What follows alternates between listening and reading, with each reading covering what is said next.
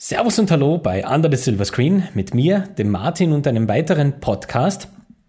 Podcasts sind immer äh, wunderbare Möglichkeit, über ein paar Themen ein bisschen länger zu sprechen und ausführlicher zu sprechen. Und da passt das heutige Thema natürlich perfekt dazu, wie ihr das schon bereits vorne auf der Tafel sehen könnt. Dazu aber ein bisschen später. Ähm, wir leben filmtechnisch in interessanten Zeiten. Nach wie vor ist ja das Coronavirus bei uns äh, herum. Ähm, Gerade heute wurde eine Verlängerung der unter Anführungszeichen Ausgangsbeschränkungen beschlossen von unserer Bundesregierung. Betrifft natürlich auch äh, nicht zuletzt diesen Kanal in einer ganz äh, eklatanten Art und Weise, weil ähm, das, was ich letzte Woche gesagt habe mit den aktuellen Filmbesprechungen, natürlich bis auf weiteres so gelten wird. Also ich, ich rechne da mit einer relativ langen Zeit, wo das eben jetzt so sein wird, wie es gerade im Moment ist. Macht aber nichts, weil äh, wir haben genügend andere Dinge, worüber wir sprechen können. Aber natürlich äh, fangen wir auch heute ähm, diesen Podcast einmal so an, dass wir uns über das Kino unterhalten, beziehungsweise über die Auswirkungen dieser Krise, so wie es eben vor uns jetzt im Moment äh, sich so darlegt. Ähm, war ja bereits äh, auch letzte Woche ähm, per Telefonkonferenz dieses Mal bei den Watchmen zu Gast äh, im, auf Radio Agora. Link äh, werde ich unten in die Videobeschreibung packen für alle, die die zwei äh, wunderbaren Typen noch nicht kennen. Schaut's mal vorbei. Ähm, ansonsten, ja, und auch äh, letzte Woche haben wir uns da schon relativ ausführlich darüber unterhalten, inwiefern diese Corona-Krise äh, Auswirkungen zeigt auf den Filmmarkt, auf den Kinomarkt und generell auf die Entertainment-Industrie, was sich äh, mit dem so beschäftigt. Und das ist äh, doch äh, relativ ähm, eklatant, was da im Moment passiert. Ähm, Viele Filme wurden, äh, die fertig sind, da wurden die Kinostarts verschoben oder komplett abgesagt oder auf unbestimmte Zeit nach hinten verlegt. Äh, bestimmte Filme, die jetzt gerade gedreht werden, haben Drehpause oder kompletten Drehstopp, äh, Produktionsstopps. Ganz viele Leute sind im Moment wirklich auch, was die Jobs angeht, ähm, so ein bisschen ja, in der Schwebe, weil man eben nicht ganz genau weiß, inwiefern das so weitergeht. Und auch die Studios reagieren jetzt dann und da gibt's auch schon ganz kreative Ideen. Wie beispielsweise ähm, Universal sich als erster richtig großer Filmverleih jetzt dazu entschlossen hat, ab dieser Woche, beziehungsweise dann in Deutschland ab nächster Woche, und Deutschland und Österreich ab nächster Woche, ähm, aktuelle Kinofilme bereits jetzt für Streaming-Plattformen äh, zur Verfügung zu stellen. In dem Fall wird es dann bei uns äh, auf Sky passieren. Also im Sky, äh, Sky Store habe ich gerade reingelesen, aber in Amerika ist es eben äh, Universal, das sich da das erste Mal jetzt ähm, da positionieren und äh, das dann eben drüben auf iTunes zur Verfügung stellen werden. Und konkret betreffen wird es in äh, Übersee so Filme wie Der Unsichtbare oder Der Hand der jetzt gerade äh, erst letzte Woche gestartet ist, auf den ich mich persönlich schon sehr freue. Und ähm, Emma wird äh, auch auf Streaming-Plattformen dann äh, gleich mal hochgeladen und auch der neueste Trolls-Film, also der zweite Teil von Trolls, Trolls World Tour wird er heißen, der kommt gleich direkt äh, auf, eine, auf die Streaming-Plattform jetzt hochgeladen, das heißt, der kriegt gar keinen Kinostart mehr. Da geht man jetzt schon den Weg, auch die Eiskönigin 2 sollte eigentlich ab nächster Woche bereits dann auf äh, Disney Plus äh, in, äh, eventuell schon verfügbar sein, da fällt aber noch die Bestätigung und man, man darf davon ausgehen, dass das so sein wird. Also auch da reagieren die jetzt und was bei, den, bei diesen Angeboten jetzt ganz besonders ist, ähm, es macht man zu einem höheren Preis. Also man kann dann dieses Video quasi für 48 Stunden ausleihen, das Ganze zu einem Preis in den, in den USA um 19,99 Dollar. Bei uns schätzungsweise wird es auch in, dem, in, dem, in der Art und Weise dann passieren. Und hat dann eben 48 Stunden Zeit, dieses geliehene Video anzuschauen. Großer Vorteil, man kann es halt mit der ganzen Familie machen. Es ist schon eine, eine finanzielle Geschichte, äh, die da reinspielt wo sich dann auch schon viele Leute, die diese Industrie lieben, inklusive mir, schon so, so, so ihre Gedanken machen. Gell? Ob äh, das dann nicht äh, eventuell in diese Seite abdriften könnte, dass man sich dann irgendwann denkt, vielleicht braucht man das Kino überhaupt nicht mehr. Ähm, ich hoffe mal, dass es nicht so kommt, auch wenn ich diesen Restart, der nach diesen ganzen Einschränkungen äh, jetzt dann äh, ja irgendwann einmal doch wieder passieren muss, äh, wann er immer der dann sein wird, Sommer oder später oder wie auch immer, ähm, ich stelle mir das gar nicht so einfach vor. Ähm, aus dem Grund, weil jetzt doch sehr viele Einschränkungen für viele Leute passieren. Mal schauen, ob da die Geldmittel so zur Verfügung stehen, dass man sich auch nach wie vor in ein Kino setzt. Oder ob es dann doch andere Prioritäten gibt. Auf jeden Fall kann man jetzt schon sagen, dass diese Corona-Krise und alles, was damit zusammenhängt, auf die Filmstudios eine große Auswirkung haben werden. Wie gesagt, Drehstopps, Avatar zum Beispiel, Avatar 2 und 3 steht still. Anscheinend sind die Dreharbeiten abgeschlossen, aber äh, scheint, dass gewisse Motion Capture Aufnahmen noch nicht gemacht sind. Deswegen kann man den Film auch noch nicht fertig machen. Ähm, 2021, der soll ins Kino kommen. Der Start wackelt beträchtlich, würde ich jetzt mal äh, sagen.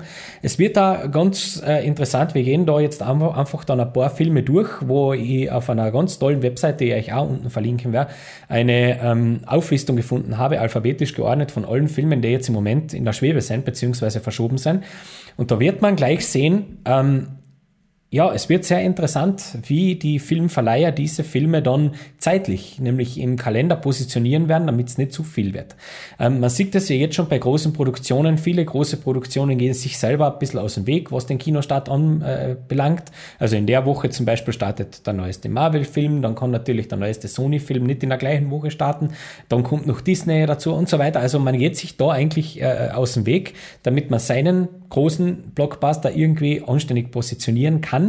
Diese Möglichkeit wird in Zukunft ein bisschen wegfallen. Ich denke da nur an Marvel beispielsweise, die doch eine ganz klare Timeline haben, ähm, was für ein Film jetzt da zuerst kommen soll und welcher danach kommen soll und so weiter. Da wird es dann sicher relativ interessant werden, inwiefern sich äh, das so positionieren lässt jetzt noch. Dass das Sinn macht und dass vor allem auch die Studios anständig ähm, Geld ähm, quasi zurückbekommen von der, von der zahlenden Kundschaft. Da wird sicher ganz interessant werden, inwiefern dieser, dieser Neustart, dieser Restart ähm, funktioniert in der Filmbranche. In anderen, dürft's, äh, in anderen Branchen dürfte es ein bisschen leichterer fallen, aber ich sehe das so ähnlich wie äh, in der Gastronomie. Gell? Also wenn jetzt äh, ganz viel ausfällt, wenn jetzt eineinhalb Monate die äh, Gasthäuser zu sind, äh, die eineinhalb, die Schnitzel, was in den eineinhalb Monaten gegessen worden wären, kriegst du dann auch nicht mehr rein. Und ich befürchte, dass das auch bei der Filmbranche genauso gleich äh, passieren wird, dass da wirklich einige Filme ähm, ja, einfach Opfer dieser, dieser Corona-Krise Krise werden. Aber da bleibt ja dann vielleicht noch das Heimkino, dass man sich da in irgendeiner Art und Weise ähm, aus dem äh, Schlamassel rausholt. So, wer zu diesem Thema noch ein bisschen mehr äh, hören will, da verlinke ich euch unten auch ebenso in den Kommentaren äh, ganz interessanten Podcast, mehr oder weniger Sendung ist es eigentlich von einem YouTube-Kanal, den ich mittlerweile sehr, sehr ähm, zu schätzen gelernt habe, nämlich äh, zu Kino Plus ist ein Format der Rocket Beans äh, in Deutschland, wird das produziert, in Hamburg genauer gesagt. Und ähm, die haben sich in ihrer neuen Episode ganz äh, ausführlich äh, mit diesem Thema beschäftigt. Also wer da noch ein bisschen äh, ähm, ausführlichere Diskussion anstrebt oder gern noch mehr Fakten und Zahlen und Figuren hören will, dann ähm, würde ich vorschlagen, schaut da mal vorbei und horcht euch da rein. Ist wirklich sehr, sehr interessant, was da aus Insiderkreisen so ähm, passiert und erzählt wird und, und gesagt wird. Ähm, ja, jetzt gehen wir einfach mal ganz kurz da in diese Liste rein. Diese Liste habe ich gefunden auf äh, der Webseite einer dieser äh, Menschen, die bei dieser Sendung dabei sind, nämlich äh, auf der Homepage von der Antje. Auch die werde ich verlinken darunter, damit ihr wisst, woher ich das habe. Äh, wird laufend aktualisiert auf der Homepage. Also das ist jetzt die Version, die ich jetzt gerade erst vor fünf Minuten ähm, rausgezogen habe, damit es möglichst aktuell ist. Und schauen wir uns doch einfach mal jetzt die Liste an, damit wir einfach mal wissen, von welchen Dimensionen wir da, wir da sprechen. Ähm, dazu muss man sagen, man redet jetzt da vom deutschen Kinomarkt natürlich, das, das gleich schon einmal äh, im Vorweg. Also nicht jeder Film, der da jetzt auf dieser, auf dieser Liste steht, äh, hätte wahrscheinlich einen Kinostart bei uns in Österreich bekommen. Also die meisten schon, aber jetzt wahrscheinlich nicht alle, aber wurscht, damit man ungefähr mal weiß, in welchen Dimensionen wir uns da jetzt äh, bewegen im deutschsprachigen Raum. Ähm, die Antje hat diese Website auf zwei, auf zwei Teile gegliedert und da schauen wir uns doch gleich mal den ersten Teil an, nämlich der Kinostart, der konkret verschoben wurde. Das heißt, das sind Filme, die bereits schon ein klares neues Startdatum haben. Ob das dann ähm, ja, ob das dann bleibt oder auch nicht, das wird man sehen. Ich glaube bei vielen dieser Daten nicht daran, muss ich gleich dazu sagen, weil die teilweise doch sehr äh, optimistisch sehr optimistisch gewählt worden sind. Aber schauen wir mal. Also, Kinostart konkret verschoben. Steht da bei mir drauf. Mina und die Traumzauberer. Okay. Berlin-Alexanderplatz ist verschoben vom 16. April auf den 21. Mai. Ein Film, den ich, auf den ich irrsinnig warte, weil mir da der Trailer sehr, sehr gut gefallen hat. Ähm, der ist also auf 21. Mai verschoben. Halte ich persönlich für ein bisschen zu optimistisch an dieser Stelle. Dann haben wir, was ist da noch ganz interessant? Undine zum Beispiel, vom 26. März auf den 11. Juni verschoben. Das könnte hinhauen. Dann haben wir Edison, ein Leben voller Licht, von, vom 7. Mai auf den 23. Juli 2020 verschoben, also mitten in den Sommer. Sehr riskant für so einen Film, ähm, wo es dann nicht, wo es dann wirklich um eine Geschichte geht und nicht unbedingt um dieses Event, ist es relativ riskant, diesen Film in den Sommer zu legen, aber es wird keine andere Möglichkeit geben. Dann Peter Hase 2 ist verschoben vom 28. März auf den 30. Juli, ebenso mitten in den Sommer. Morbius ist verschoben von 30. Juli auf den 6. August 2020. Da sieht man schon, da fangen jetzt schon ein bisschen die politischen Geschichten an. Wen gehen wir aus dem Weg und so weiter. Also Morbius auch verschoben, komplett unnotwendig, wie ich finde, aber okay. Ghostbusters Legacy. Meine nächste Verschiebung vom 13. August auf den 20. August. Auch hier natürlich Politik, da wollen wir ein bisschen wollen wir ein bisschen Platz schaffen. Das ist ein Sony Pictures Film, da wird es irgendeine Idee geben dahinter. Ähm, die Blechtrommel, Wiederaufführung ist äh, verschoben. Äh, James Bond 007, keine Zeit zu sterben, haben wir eh schon gesagt, vom 2. April auf den 12. November 2020. Jetzt natürlich ganz interessant, weil plötzlich wird jetzt James Bond zum typischen Oscar-Film. Ich glaube nicht daran, aber es ist doch sehr mutig, den so zu positionieren, dass er mitten in die Oscar-Season fällt. Aber okay. Fast and Furious 9 ist wohl die, die größte, die, die weitestgehendste Verschiebung, weil der hätte eigentlich am 21. Mai in die Kinos kommen sollen. Ähm, hat man verschoben und zwar gleich auf den 1. April 2021. So, das hat das Studio meiner Meinung nach, nämlich Universal Pictures, sehr, sehr intelligent gemacht. Denn je weiter das, das äh, Zurückverschieben äh, jetzt passiert, desto eher kann man dann den Film wieder nach vorne legen und damit noch ein bisschen Hype generieren. Das ist eine wunderbare Geschichte, was die da gemacht haben. Die haben strategisch nämlich wirklich relativ, relativ gut gemacht an der Stelle. Also Fast and Furious 9 erst 2021 im Kino. Dann haben wir den zweiten Teil der äh, Liste, die die Antje da zusammengetragen hat. Das sind jetzt die Kinostarts, die auf unbestimmte Zeit verschoben sind. Das heißt, da gibt es noch kein neues Startdatum. Und da hat die Antje auf ihrer Homepage, ich habe das jetzt genau aufgeschrieben, genau 40 Filme gefunden. Also das ist eine Menge. Wir reden da jetzt insgesamt, insgesamt von 56 Filmen, die jetzt eigentlich in der Zeit jetzt irgendwann hätten rauskommen sollen. Also irgendwann zwischen Ende März und ähm, ja, Mitte Mai. Und die wurden jetzt alle quasi mal, quasi mal verschoben. Ja? Ähm, Finde ich schon sehr einschneidend, das Ganze. Also, puh, da reden wir schon von einer ganzen Menge. Also, Kinostart auf unbestimmte Zeit verschoben. Da werde ich jetzt nicht alle vorlesen, logischerweise, sondern nur die, die wirklich, ähm, ja, Gewicht haben, also wo man wirklich was dazu sagen kann. Endless von Walt Disney wurde verschoben, ähm, oder beziehungsweise unbestimmte Zeit verschoben, hätte sollen am 4. Juni 2020 starten. Also man sieht, die Filmverleiher rechnen mit einer relativ langen Ausfallzeit der Kinos. Dem würde ich mich an dieser Stelle anschließen, denn ich glaube tatsächlich, dass das vor Anfang Juli nichts mehr wird. Ähm, dass man da in die Kinos gehen kann. Das wird eher schwer werden. Ähm, aber wenn es früher ist, fein, ich wäre noch nie so froh, mich getäuscht zu haben an der Stelle. Ähm, dann hat man jetzt auch verschoben, endlich, man hat nur darauf gewartet, Black Widow. Der hätte nämlich sollen am 30. April 2020 starten, wurde auf unbestimmte Zeit verschoben und wir haben eh schon gesagt, Marvel, äh, es ist eine Sondergeschichte, weil da geht es jetzt wirklich um, äh, ja, da wird es jetzt spannend. Da geht es nämlich auch um eine Timeline. Da geht es auch darum, dass die Filme in einer gewissen Reihenfolge herauskommen sollen.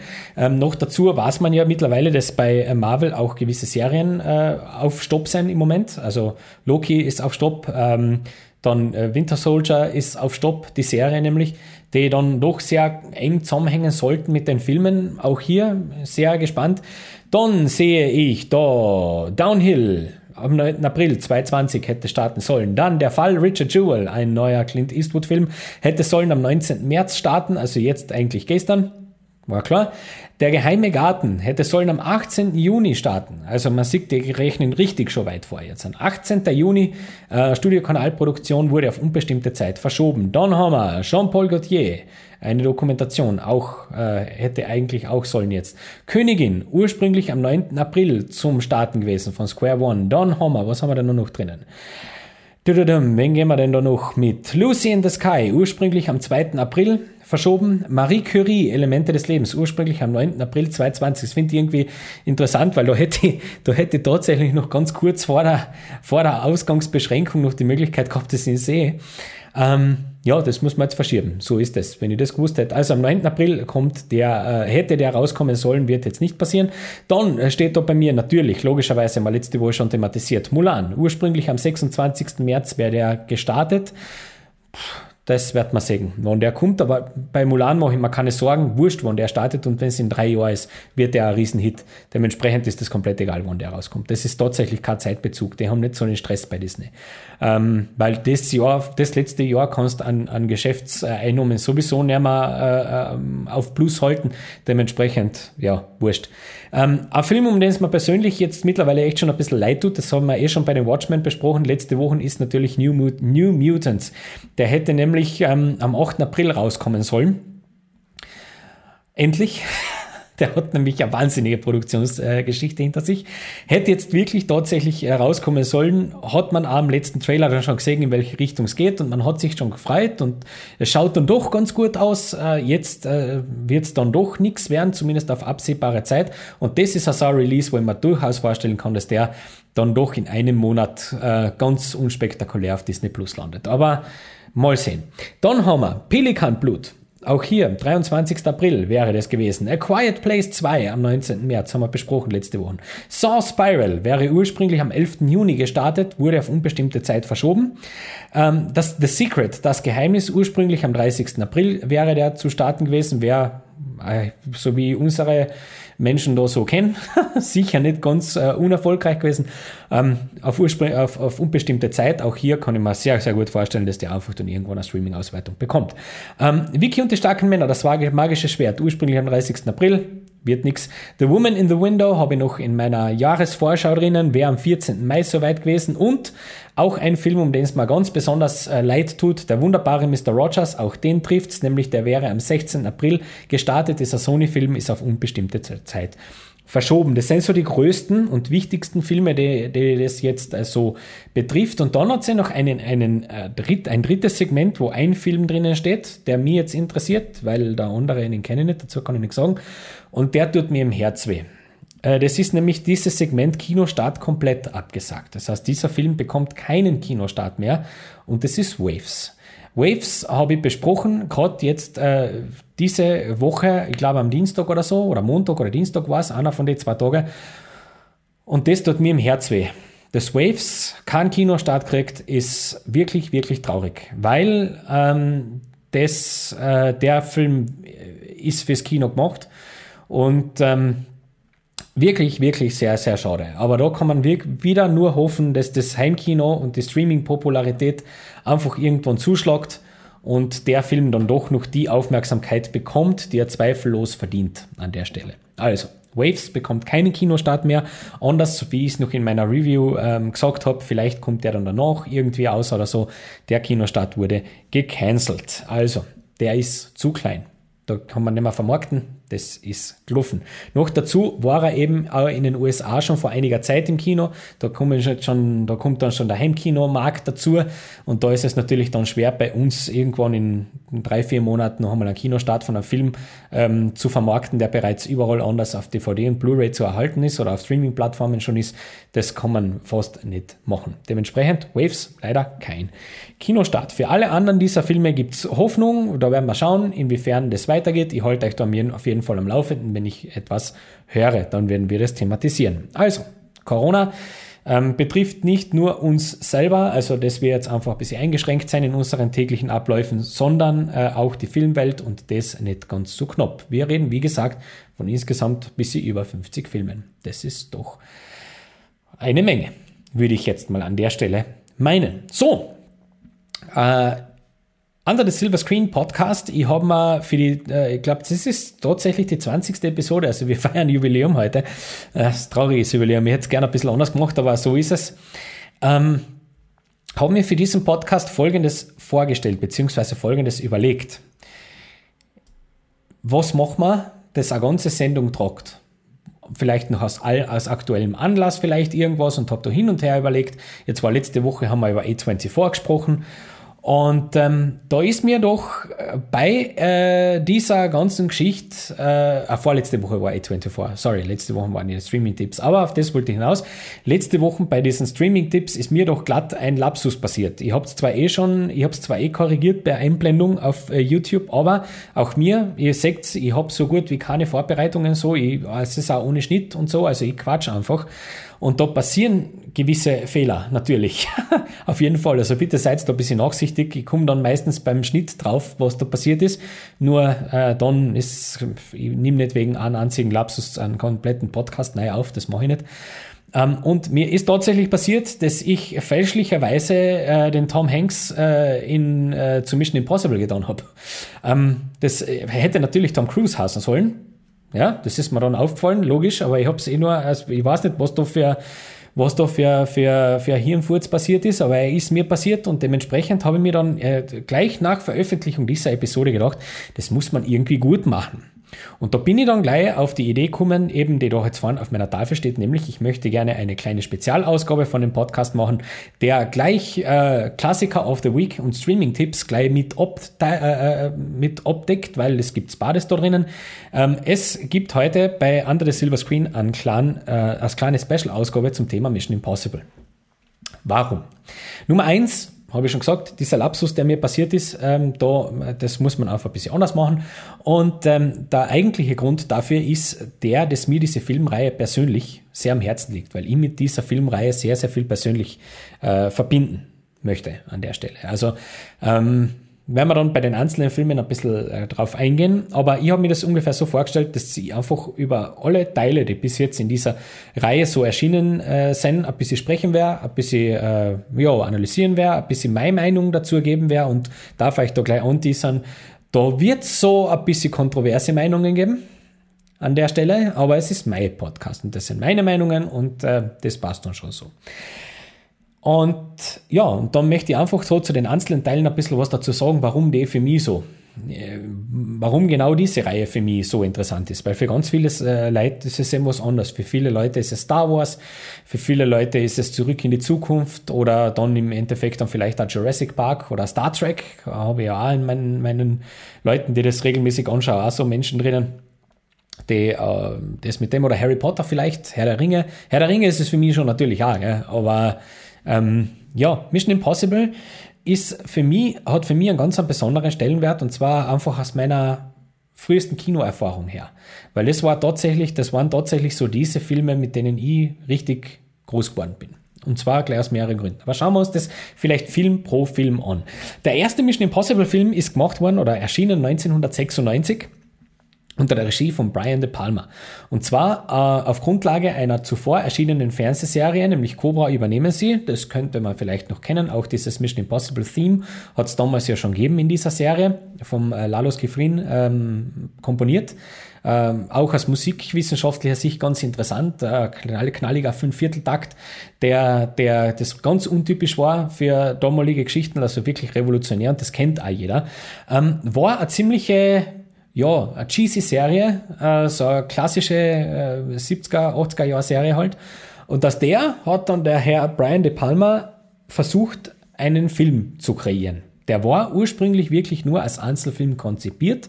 Das hätte nie eine Serie werden sollen. Das war einfach nur die Verfilmung dieser Serie. So war es so war's gedacht. Ähm, Mission Impossible eben aus dem Jahr 1996 und die Handlung war damals noch relativ, noch relativ einfach.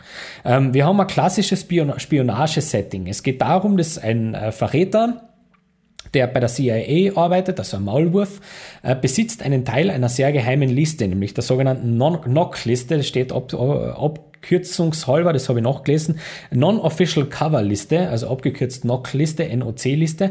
Auf dieser Liste sind sämtliche ähm, Spione der CIA aufgelistet mit Klar- und Decknamen. Äh, natürlich wahnsinnig brisantes Material. Äh, die Geschichte ist, äh, ein Teil der Knockliste reicht nicht, man braucht beide Teile, um die zu lesen. Und dieser, äh, dieser Spion ist im, im Besitz dieser, dieser, dieses ersten, des, ersten Teils dieser Knockliste. Und der zweite Teil soll dann eben in Prag gestohlen werden.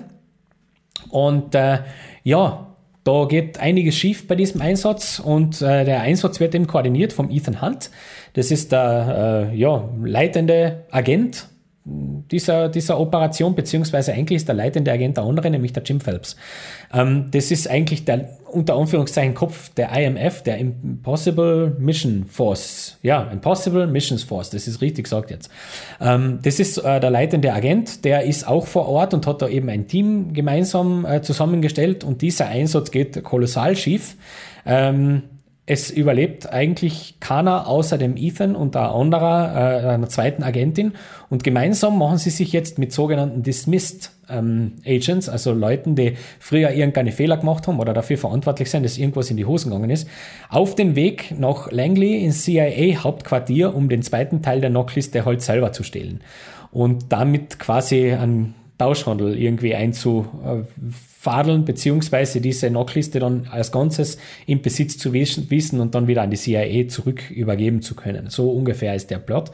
Ähm, ja, also man sieht da ein klares Spionagesetting, da ist jetzt der Fokus nicht unbedingt auf Action gelegen, sondern wirklich, da wollte man eine Spionage-Thriller-Geschichte erzählen. Dazu muss man jetzt gleich sagen, ich werde bei diesem Podcast ein bisschen spoilern. Das äh, geht nicht anders, weil äh, diese Filme ja ein bisschen aufeinander aufbauen und da sind gewisse Entwicklungen, die man mitnehmen muss. Einfach. Also wer jetzt Mission Impossible noch nicht gesehen hat, den würde ich jetzt einfach bitten, gleich weiter zu schauen oder an der Stelle einfach mal Stopp, anschauen und dann wieder weiterschauen oder so. Aber äh, ganz ohne Spoiler geht es sich in dem Fall nicht aus. Ist in dem Fall nämlich gerade beim ersten Film ganz wichtig, dass man ein bisschen spoilert, weil die Serie oder der Film hat sich wirklich etwas ganz Besonderes getraut. Ähm, Jim Phelps war nämlich die Hauptperson in der Serie. In der zugrunde liegenden Serie war der Jim Phelps der the main person. Also diese Rolle, auf der sich alles aufgehängt hat. Und was macht Mission Impossible, der Film aus dem Jahr 96? Der tötet Jim Phelps, beziehungsweise er tötet ihn nicht nur, sondern er definiert Jim Phelps in dem äh, Film noch dazu als Übeltäter. Also der Jim Phelps ist eigentlich der Böse in dem Film. Ähm, das muss man sich mal trauen. Also eine Serie zu nehmen, die doch von vielen Menschen relativ gern gemocht wird, auch aufgrund ihrer Charaktere und ihrer Geschichten. Und dann nimmt man die Hauptperson und macht die zum Bad Guy. Das finde ich bemerkenswert, cool an der Stelle, dass man sich sowas traut. Ähm, was macht jetzt den Film so besonders? Nummer eins ist es ganz sicher der Cast, nämlich äh, Tom Cruise dass der Mensch nicht altert, wissen wir mittlerweile. Damals hat er wirklich noch sehr, sehr jung ausgeschaut. Ähm, spielt eben den Ethan Hunt. Der Jim Phelps wird gespielt von John Voight. Charaktermime an der Stelle natürlich perfekt. Dann haben wir ganz super Auftritte vom Jean Reno, von Wing Rames, Kristen Scott Thomas, Vanessa Redgrave, Emilio Estevez, also super Castliste an der Stelle, ähm, die der Herr Brian De Palma da ähm, vereint hat vor der Kameralinse. Warum habe ich jetzt so eine besondere Beziehung zu diesem Film? Dazu muss ich ein bisschen ausholen. Ich, äh, bei mir hat es ein bisschen gedauert, bis ich so mm, in das Filmgeschäft oder das Filmfantum ein bisschen reinkommen bin und mir einfach ein bisschen interessiert habe äh, für das, wie Filme gemacht werden, wie ähm, gewisse Dinge halt entstehen und warum das so ist und so weiter. Das hat bei mir ein bisschen gedauert. Ähm, und ich habe das eh schon in meinem Buch ein bisschen ins, ins Vorwort reingeschrieben, aber jetzt möchte ich einfach ein bisschen ausholen. Mein erster Kinofilm war, äh, das kann ich mir ganz gut erinnern, noch Herkules. Ähm, damals im, im, Kino in Lienz und äh, na gar nichts, den habe ich damals in Wolfsberg gesehen überhaupt oder? War es doch Lienz? Ich kann mich nicht mehr ganz genau erinnern. Einer war, ich, kann, ich fragt, nagelt mir jetzt nicht auf den Ort fest, aber eins, meine ersten zwei Kinoerlebnisse waren eins in Lienz, eins in Wolfsberg, wobei den zweiten Film dann schon wieder nicht mehr war. So passiert es. Ich bin auch schon 30. Ähm, und Mission Impossible war tatsächlich einer dieser Filme, die ich erst relativ spät nachgeholt habe. Und zwar war ich damals bereits im Borg. Ähm, ich habe ja äh, meine, meine äh, Oberstufe, äh, meine Oberstufenausbildung bis zur Matura in Borg Lienz äh, absolviert, im Musikzweig. Und ähm, damals war eine, eine Professorin an dieser Schule, die Frau Ordner, äh, an dieser Stelle, falls äh, da irgendwer die Frau Ordner noch kennt oder sie sogar selber, liebe Grüße. Ähm, die war eben damals an dieser Schule als Professorin tätig und ähm, hat in ihrem Kästchen, also da hatte jeder Lehrer hatte so sein, sein Kastel, wo da Mappen drinnen sein und so weiter. Und die Frau Ordner hat in ihrem Zweitkastel, das sie dort gehabt hat, eine Filmsammlung drinnen gehabt. Das haben wir so durch Zufall erfahren, beziehungsweise hat sie das so Ausgewählten mitgeteilt, ähm, die sich da eben ein bisschen dafür interessiert haben. Und es dann die Möglichkeit gegeben, mittels einer Liste, die da auf der Flügeltür oben war, ähm, sich äh, DVDs auszuleihen. Damals hat es halt nur DVDs gegeben. Blu-rays waren damals noch nicht am Markt, sondern äh, DVDs auszuleihen, da das Ganze mit Namen zu bestätigen und dann halt einfach am nächsten oder übernächsten Tag wieder mitzubringen. Ähm, das hat sie im privaten äh, Fall gemacht. Das, man, ob das jetzt legal ist oder wurscht. Aber das hat sie gemacht und ich war irrsinnig dankbar, weil ich habe äh, durch das wirklich einige Perlen entdeckt. Und Mission Impossible war einer dieser Filme, die dort eben drinnen waren in diesem Kästchen. Und ähm, das, ich glaube auch, ich glaube auch, dass das sogar der erste Film war, den ich mir dort damals ausgeliehen habe. Einfach aufgrund dessen, weil mir die, die, der Text am Klappentext irgendwie gefallen hat, Inhalt. Ähm, dazu muss man sagen, dass ich mit der, mit der Urserie nie in Berührung gekommen bin bis zu diesem Zeitpunkt. Also war mir alles fremd, aber immer gut, hm, Tom Cruise, Mission Impossible klingt doch ganz flott und ganz nett. Und war dann doch sehr überrascht, wie ich den das erste Mal gesehen habe, weil der geht relativ lang. Der hat auch für seine Lauflänge relativ wenig Action drinnen.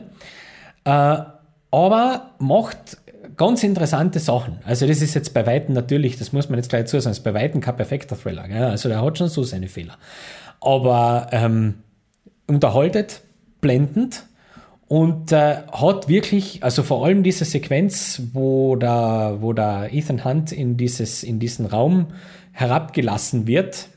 Also da traut sich der Film auch filmisch mit Stilmitteln gewisse Dinge, die einfach bis dorthin noch nicht so da gewesen sind in dem, in dem Segment. Und äh, ja, also Mission Impossible war für mich so ein bisschen der Startschuss, sich mit solchen Filmen ein bisschen zu beschäftigen. Dann schauen wir doch gleich weiter zum zweiten Teil. Mission Impossible 2 ist 2000 ins Kino gekommen. Ähm, den habe ich dann tatsächlich auch gleich nachdem er aus dem Kino heraus war und ins Heimkino gekommen ist, damals noch, Achtung, auf Video gesehen. Ähm, wir haben noch Videos gehabt ähm, zu der Zeit. Das war noch nicht, noch nicht auf DVD, aber ich habe damals das, damals hat es das noch gegeben. Also, ja, andere Zeiten halt, gell? Und den habe ich mir dann damals gleich angeschaut, nachdem er heraus war und äh, ja, Mission Impossible 2 der wohl kontroversest aufgenommene Titel der ganzen Reihe, ähm, der von meisten, der von den meisten wirklich ganz äh, wild gehasste Teil dieser Reihe. Aber worum geht's? Wir äh, treffen den Ethan Hunt wieder, schaut dieses Mal komplett anders aus. Im ersten Teil hat er noch kurze Haare, Herr Tom Cruise. Im zweiten Teil hat er dann so richtig schulterlange Föhnmähne. Und ähm, Ethan Hunt ist auf Urlaub auf äh, Hawaii, wird dann dort zu einem Einsatz gerufen. Und zwar geht's darum, dass ähm, ja, dass äh, ein Molekularbiologe, nämlich, da muss ich den Namen ablesen, seid mir nicht böse, der Dr. Wladimir Nerkovic, Nerkovic, Nerkovic wird ausgesprochen, Nerkovic, ähm, hat anscheinend da irgendwie etwas geraten in seinem Labor und braucht jetzt eine, ähm, eine Eskorte auf seinem Flug nach äh, Sydney, glaube ich. Und ähm, der Tom Cruise ist eben auf Urlaub Ethan Hunt, muss jetzt natürlich sagen, der Ethan Hunt ist auf Urlaub, kann da nicht äh, in diesen Einsatz gerufen werden. Somit wird ein äh, Doppelgänger von ihm quasi engagiert, das zu übernehmen, beziehungsweise ein, ein zweiter Agent engagiert, diesen, diesen Job für ihn durchzuführen. Nur entpuppt sich der als, äh, ja, als bösartiger Mensch, der dem Herrn Nikovic auf diesem Flug äh, Dinge abnimmt, und zwar relativ gefährliche, nämlich äh, Objekte unter dem Codenamen Ans Chimera und Ans Bellerophon. Und das Flugzeug stürzt ab und alle sterben, außer eben dieser, dieser äh, Mensch, der Ambrose, Sean Ambrose heißt er.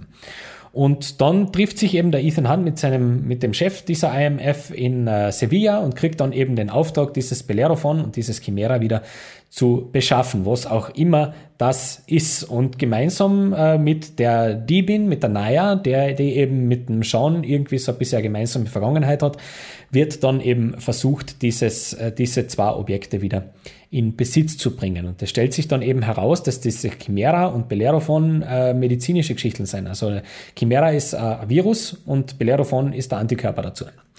Das wurde im Labor gezüchtet und somit haben wir natürlich äh, ein Setup. So, Was jetzt dieser, Fall, dieser äh, Streifen macht im Gegensatz zum ersten, er geht weg von diesen Spionagegeschichten, sondern viel mehr hin zu einer globalen Bedrohung.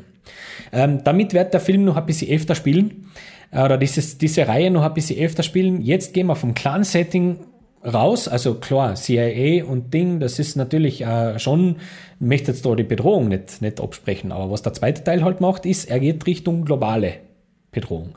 Der Sean Ambrose hat nichts weniger vor, als da wirklich eine Epidemie auszulösen und gleichzeitig sich äh, Aktien da zu kaufen von diesem Pharmaunternehmen, der es dann Bellerophon vertreibt und somit eigentlich wirklich reich zu werden auf, auf äh, dem Rücken vieler Opfer.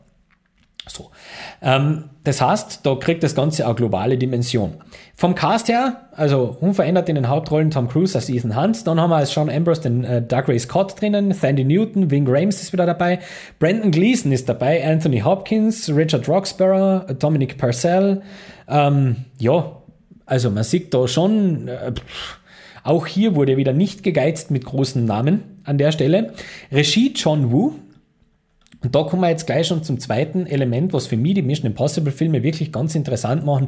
Jeder dieser Filme hat tatsächlich so ein bisschen seine eigene Identität. Und zwar gegeben durch den jeweiligen Menschen, der am Regiestuhl Platz nimmt. Der erste Teil, Brian De Palma, ganz stark im politischen Thriller daheim, äh, im, im Verschwörungsgeschichteln und so, natürlich sehr äh, brisant und ne, dementsprechend ist er der erste Teil so wie er ist. John Woo ist im Gegenteil dann wieder bekannt für äh, visuelle Stilmittel, ganz, also da kann man sicher wieder reinlesen, von Tauben, die durchs Feuer fliegen, bis zu groß angelegten Choreografieszenen und Motorradverfolgungsjagden und so. Also alles, was er, was er äh, damals eben auch schon in seiner Heimat Hardboiled und so weiter dann gemacht hat.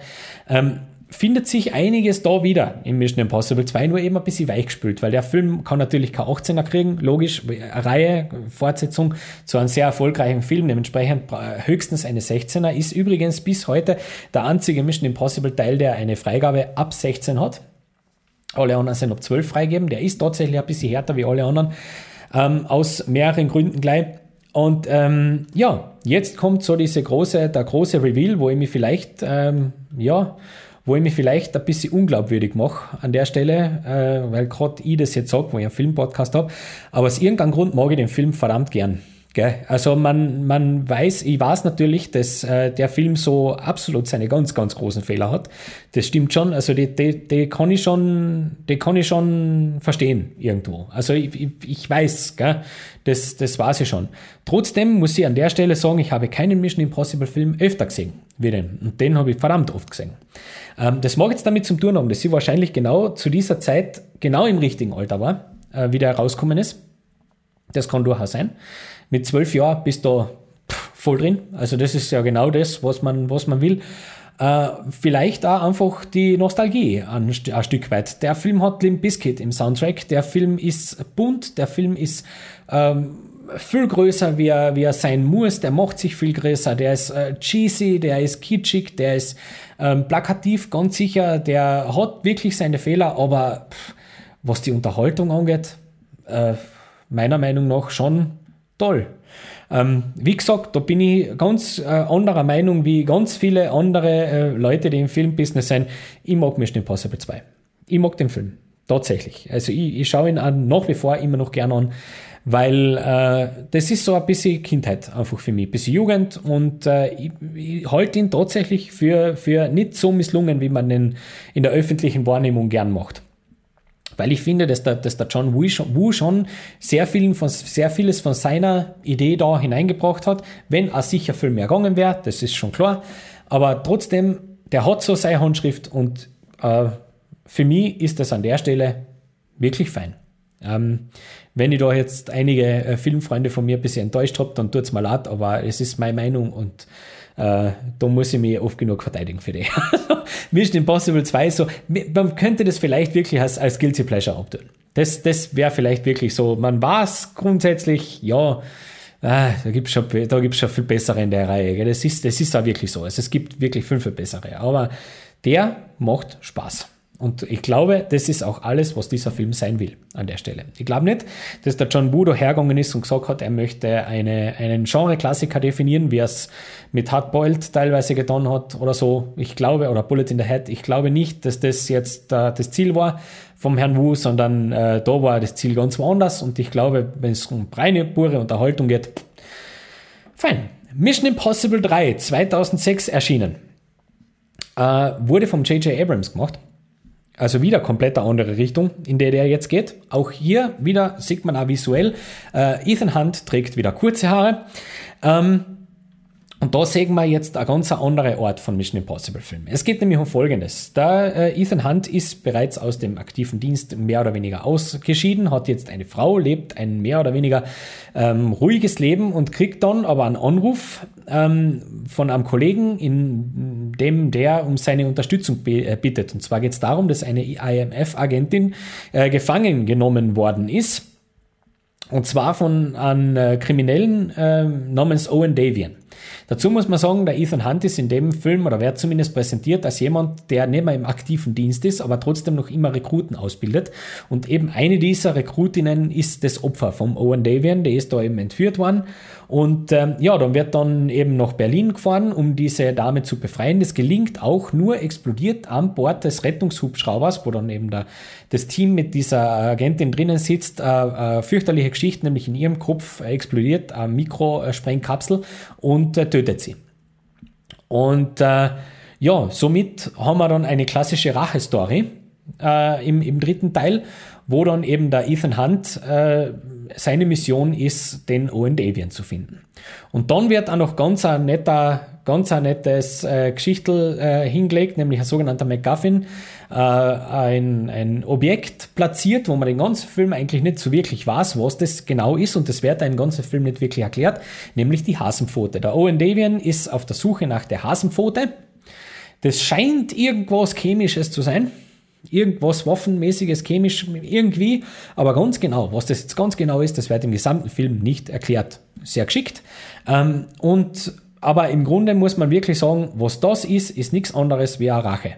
Story. Also da geht Mission Impossible dann den äh, Weg von äh, James Bond Lizenz zum Töten, glaube ich, war das, oder? Der mit dem Timothy Dalton hat der so Kassen? Ja, weiß ich nicht mehr.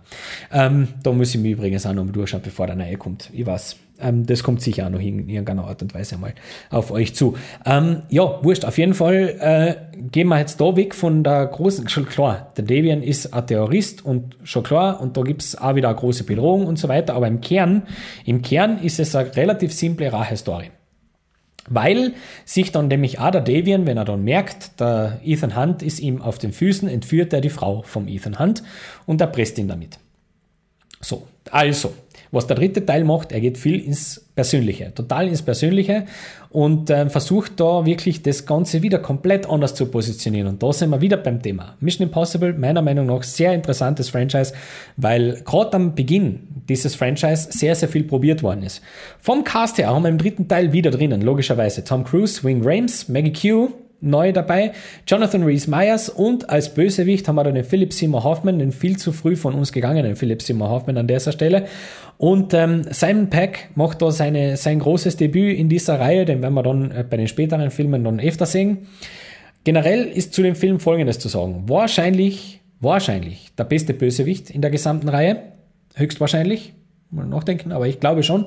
Ähm, Owen Davian ist eine Macht. Das ist eine absolute, eine absolute Powerhouse-Performance von Philip Seymour Hoffman. Für die Performance, glaube ich, wurde der, also das, ja, nichts anderes hat man sich im Grunde erwartet, wie der das äh, angenommen hat. Das ist wirklich, der ist eine Naturgewalt, der Typ. Und auch der Film, muss ich sagen, äh, ist im Nachhinein wahrscheinlich ähm, der Film, den ich leider Gottes am wenigsten mag von der ganzen Reihe, weil der ein paar äh, Entscheidungen trifft, die ich eher jetzt ein bisschen doof finde. Also dazu gehört beispielsweise auch äh, die Art und Weise, wie er eben mit seinem Bösewicht umgeht.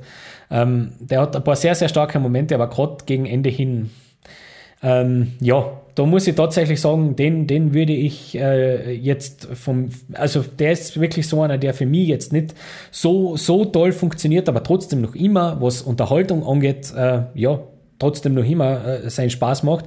Das war übrigens ein Film, das war dann der erste, den ich wirklich im Kino gesehen habe. Habe ich nicht bereut, damals noch mit meinem Papa. Grüße an der Stelle.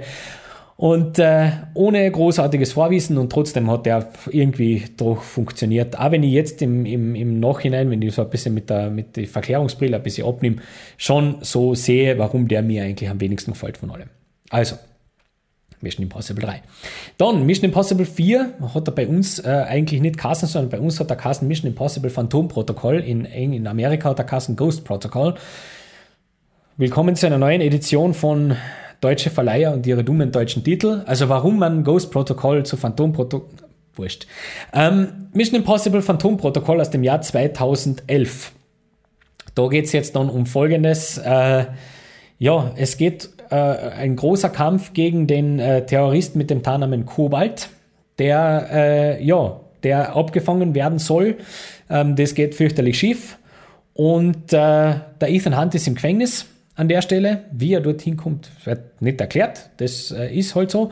Und wird aus diesem, ähm, äh, aus diesem Gefängnis befreit und muss äh, einen Undercover-Auftrag annehmen. Und zwar muss er in den Kreml einbrechen um äh, dort Dateien zu finden im Hochsicherheitsbereich, die den Kobalt irgendwie identifizieren könnten, also seine Identität publik machen könnten.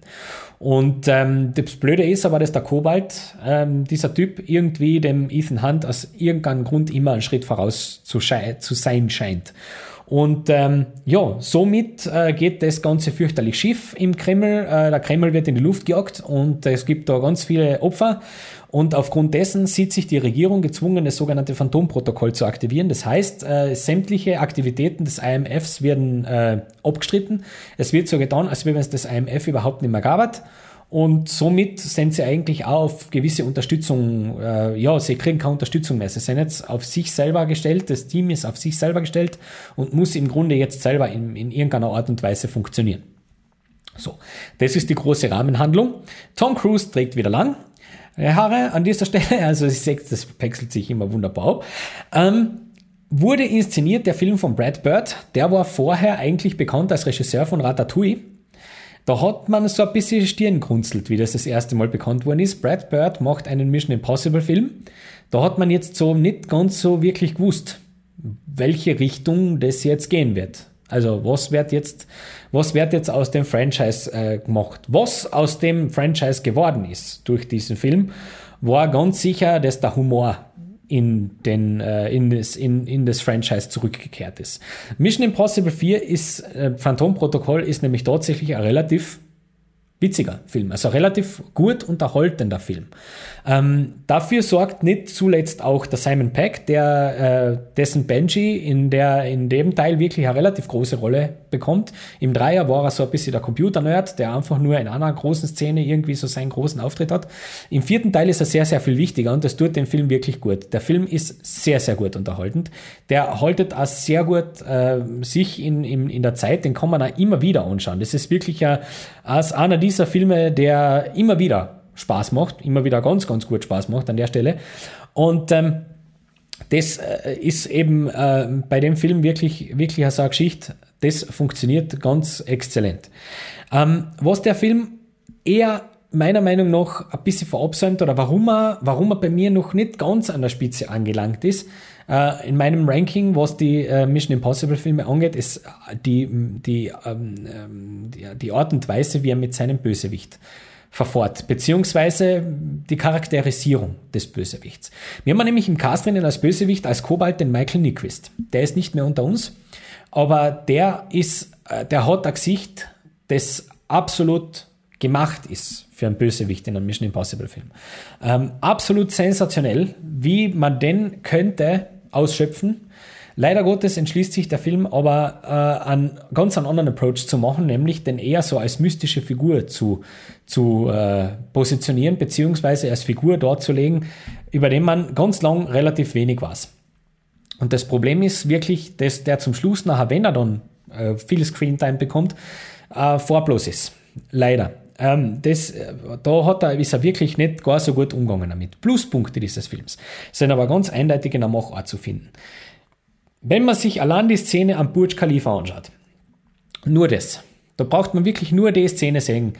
äh, dann ist man sicher versucht, nach dieser Szene den kompletten Film anzuschauen. Denn was da äh, filmisch passiert, ähm, man hatte immer schon gewusst, Tom Cruise macht seine Stunts selber. Das äh, ist immer ganz groß in, in den Medien gewesen, auch schon vorher.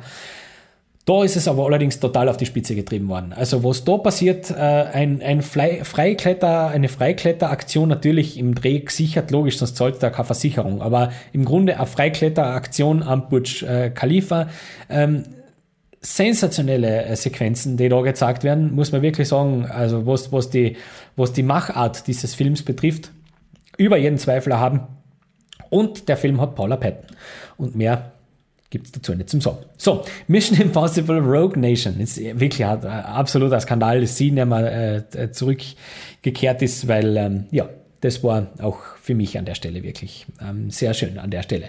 Mission Impossible Rogue Nation ist der fünfte Teil dieses Franchises, ist 2015 rausgekommen. Ähm, da war dann der Abstand ein bisschen, ein bisschen geringer, ein bisschen geringer. 2011 war der vierte, 2015 der fünfte. Ähm, Mission Impossible Rogue Nation ist gemacht von Christopher, Christopher McQuarrie und man, ja, zudem dann noch ein bisschen mehr, bisschen äh, mehr dann ein bisschen später. Der hat mit dem äh, Herrn Cruise auch schon Jack Reacher gemacht. Und äh, Mission Impossible Rogue Nation geht um äh, Folgendes. Es geht jetzt wieder um eine Untergrundorganisation und zwar um das Syndikat. Ähm, der Ethan Hunt wird gefangen genommen, muss äh, zuschauen, wie äh, äh, eine vertraute äh, Mitarbeiterin umgebracht wird durch das äh, Syndikat. Und äh, ja, dann kommt die äh, Ilsa Faust in dieses ganze Geschehen hinein. Sie ist eine MI6-Doppelagentin und äh, gemeinsam mit ihr macht man jetzt eben Jagd auf dieses Syndikat. Und ihr seht schon anhand der Inhaltsangabe, es wird jetzt kryptisch. Und ähm, wir haben wieder eine neue Richtung die dieses Franchise jetzt äh, angelegt hat. Also wo, wo wir eben jetzt gesagt haben, Vierter bringt die Comedy ein bisschen mit rein, Vierter wird auch, da wird auch die Handlung ein bisschen übersichtlicher und sich. Also es ist jetzt nicht, nicht mehr so persönlich, sondern wir wissen, in welche Richtung wir gehen, aber grundsätzlich äh, soll es relativ einfach und relativ leicht zu verstehen sein für die große Masse eben und das hat auch funktioniert. Und jetzt ist man bei Rogue Nation hergegangen und hat einen Plot gezimmert, der nur so strotzt von Twists, von falschen falschen Flaggen, von Doppelidentitäten, von auch die gute alte Maske ist wieder dabei. Also Rogue Nation ist ein höchst anspruchsvoller Film an der Stelle, da man wirklich äh, sich eigentlich nicht erlauben kann, dass man da einmal nicht dabei ist. Ähm, da, das gibt der Film nämlich nicht her. Da muss man wirklich ein bisschen mitdenken, da muss man auch wirklich dabei sein und ähm, da muss man auch vor allem wirklich schon ein bisschen ein Vorwissen haben, was, was äh, dieses Genre auch angeht.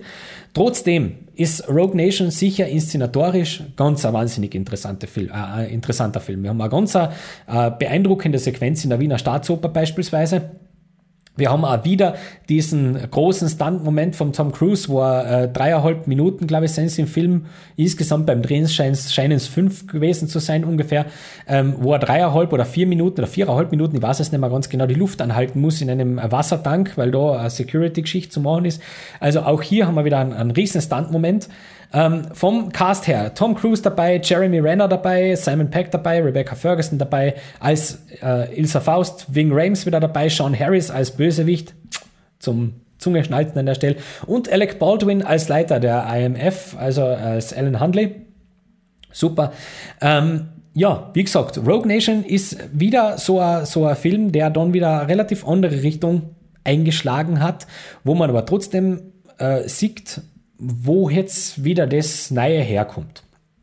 Also man hat sich dann entschieden, weg von diesem cheesy zu gehen, sondern relativ in ein realistisches Setting reinzufallen, äh, das Ganze wieder ein bisschen persönlich zu machen und gleichzeitig aber äh, diesen großen Humor, den Vier gehabt hat, wieder ein bisschen hintanzustellen. Es sind teilweise relativ witzige Szenen. Dafür sorgt aber wieder in erster Linie der Simon Peck äh, in seiner Rolle als Benji, aber ansonsten ist das eigentlich ein relativ stabdruckender Action-Thriller an der Stelle.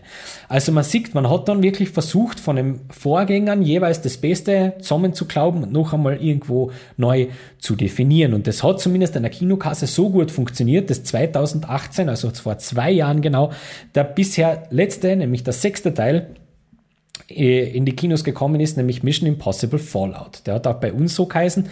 Mission Impossible Fallout. Da geht es jetzt darum, und sorry, ich muss wieder spoilern, äh, wer den fünften jetzt noch nicht gesehen hat, bitte an der Stelle und äh, anschauen. Ähm, Im Fallout geht es nämlich um Folgendes. Das ist nämlich das erste Mal auch in der Reihe so, das ist eine direkte Fortsetzung vom fünften Teil. Liegt auch daran, dass beim sechsten Teil äh, entschieden wurde, dass man den Christopher McQuarrie als Regisseur wiederholt.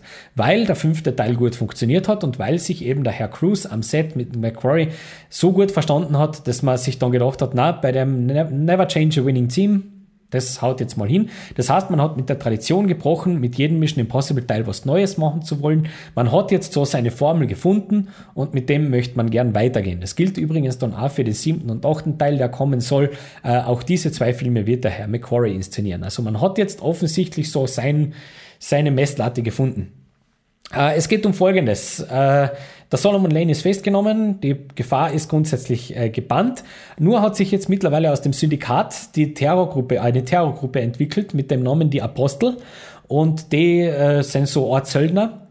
Und ja, es geht darum, dass diese Apostel äh, für einen gewissen John Lark äh, waffenfähiges Plutonium besorgen sollen. Und äh, der Ethan Hunt und sein Team nehmen sich der Sache an und versuchen, das Plutonium irgendwie abzufangen. Nur geht das komplett schief. Ähm, die, das Plutonium ist weg und äh, es, es äh, geht einfach wieder mal alles in die Hosen, was, zum, was, zum in, die Hosen gehen, was in die Hosen gehen kann. Und äh, somit bekommt er jetzt auch, weil das Vertrauen irgendwo nicht mehr so, so da ist, äh, bekommt er von der CIA-Leiterin einen äh, Agenten zur Seite gestellt, nämlich den Walker, der ihn quasi jetzt auf, seinen, auf seiner weiteren Reise im Grunde irgendwo begleiten soll und ein bisschen überwachen soll.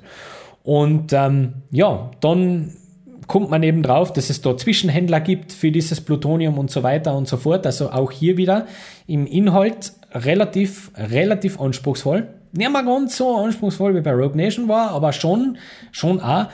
Und ähm, auch hier in diesem Film haben wir wieder die großen Stunt-Momente vom, vom Tom Cruise natürlich, die da absolut im, äh, zu nennen sind. Da haben wir einen Halo-Jump über Paris.